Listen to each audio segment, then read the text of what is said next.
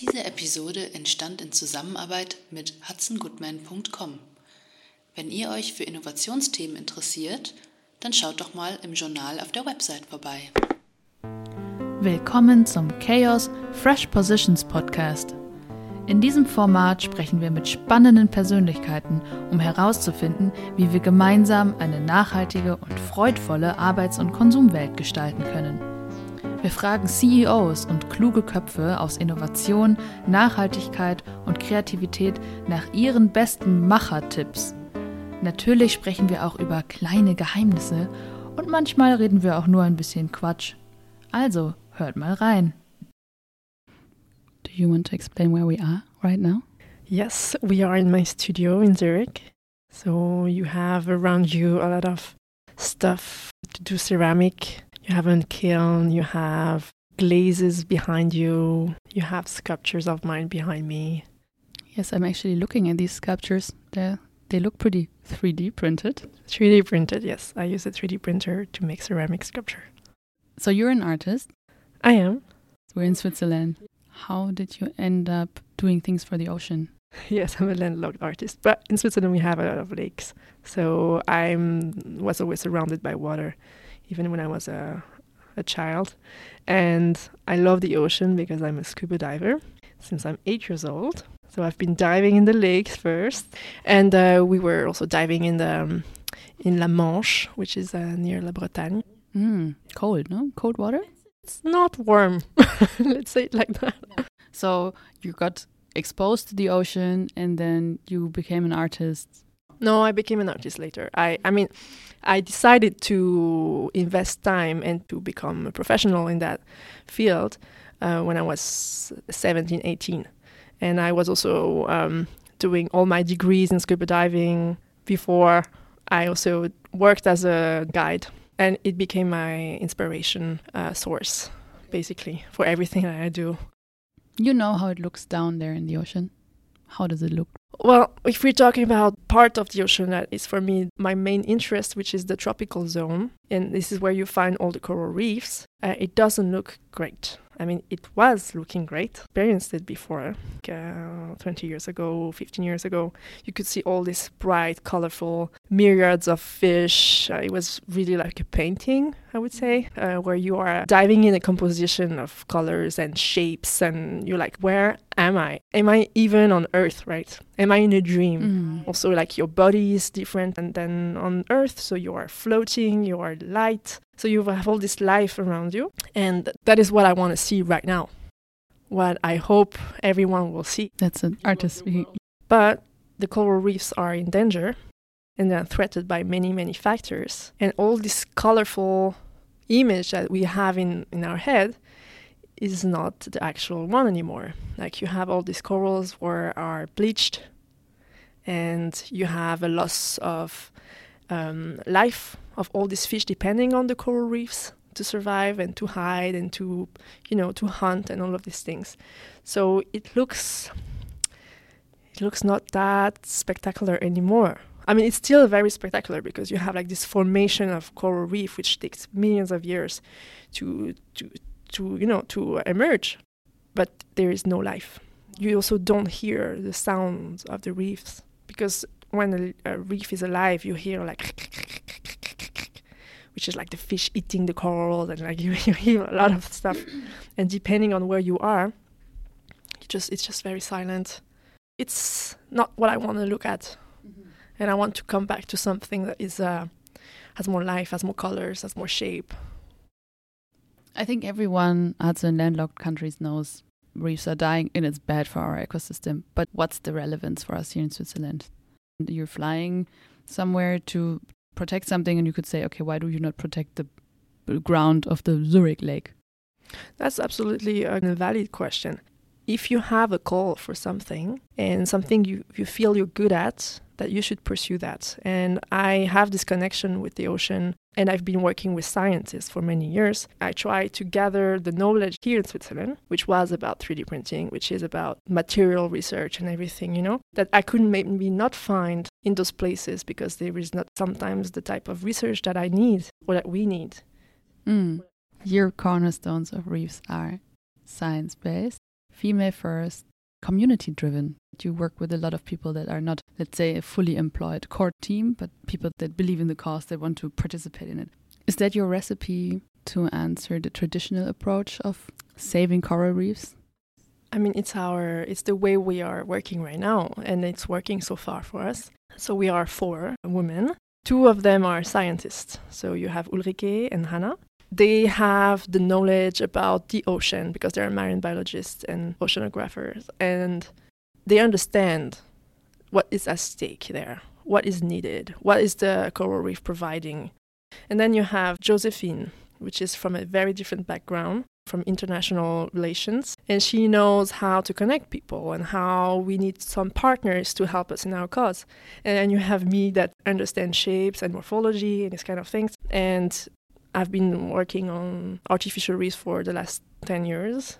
Altogether, we are matching. So we have this love for the ocean, which is igniting us like crazy. Every day we're like, okay, what we're doing is for us relevant. I think because of the passion and the love that we have for this job, we can talk about it and gather people that have the same wish or same intention for life to come and join us in our mission.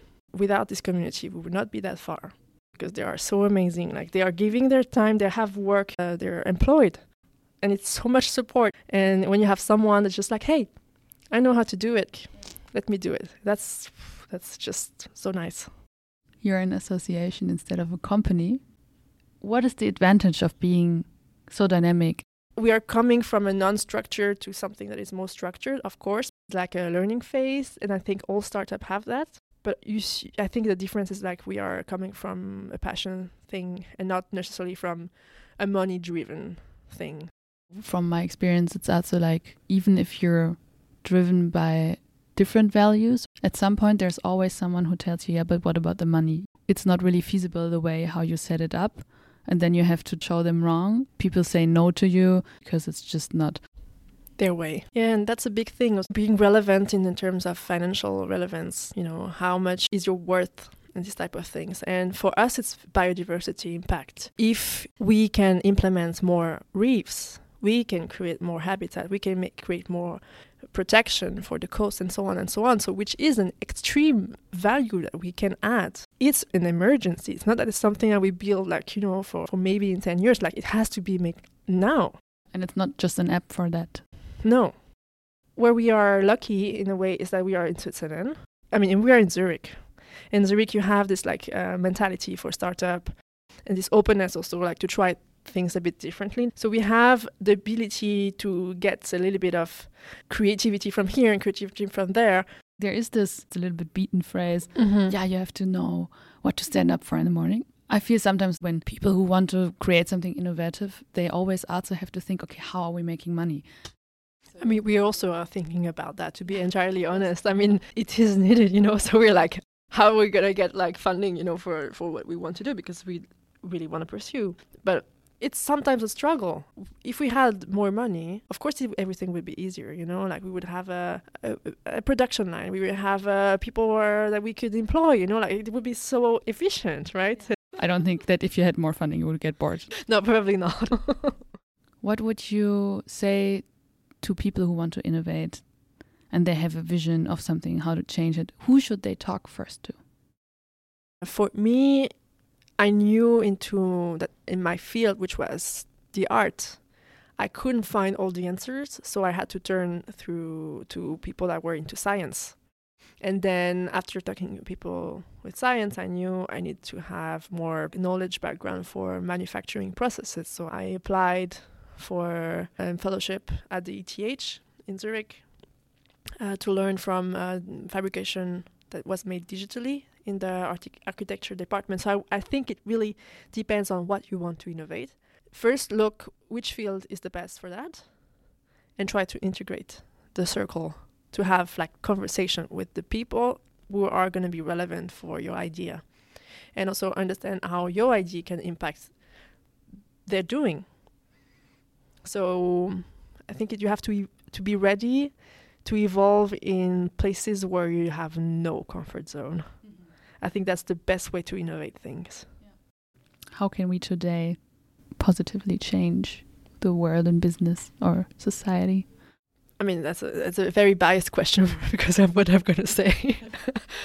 but I think people working in art, literature, that have to convey their thoughts through methods of emotion. I think we need more people like that because it's also bringing things to something that is more basic and to include more people that have this availability to sensibility is a way of innovating our way of thinking. In the end, final question What does make no little plans mean to you? I think it applies for what I do. I think big because I think the bigger I believe in the project, the more chances I might go into that direction, you know? Not necessarily achieve it, but make things happen. If I think too small, I'm not going to be creative enough. I'm not going to think outside of the box. So the bigger I try to be, the more likely it gets that some of it will realize. Exactly. Nice. Thank you so much. Thank you, Nina. Final words you want to say? No, I hope uh, I hope you're going to be inspired by this podcast and to have a look at uh, coral reefs and learn more about it because they are amazing and marvelous. Okay, I should make my scuba license then. You should. Just like I cannot work anymore, I need to scuba dive. Yeah, you you can you can do that with me. Everyone, this podcast episode is a collaboration of Hudson Goodman and Chaos. If you liked what you heard, follow Marie from rrreefs on LinkedIn. Um, subscribe to their newsletter. They have a very nice newsletter. Follow Hudson Goodman on LinkedIn if you want to stay updated about cool innovation content. And follow me if you want to be part of this podcast. Then you can just write to me. Everything is in the show notes. And we wish you a very nice day.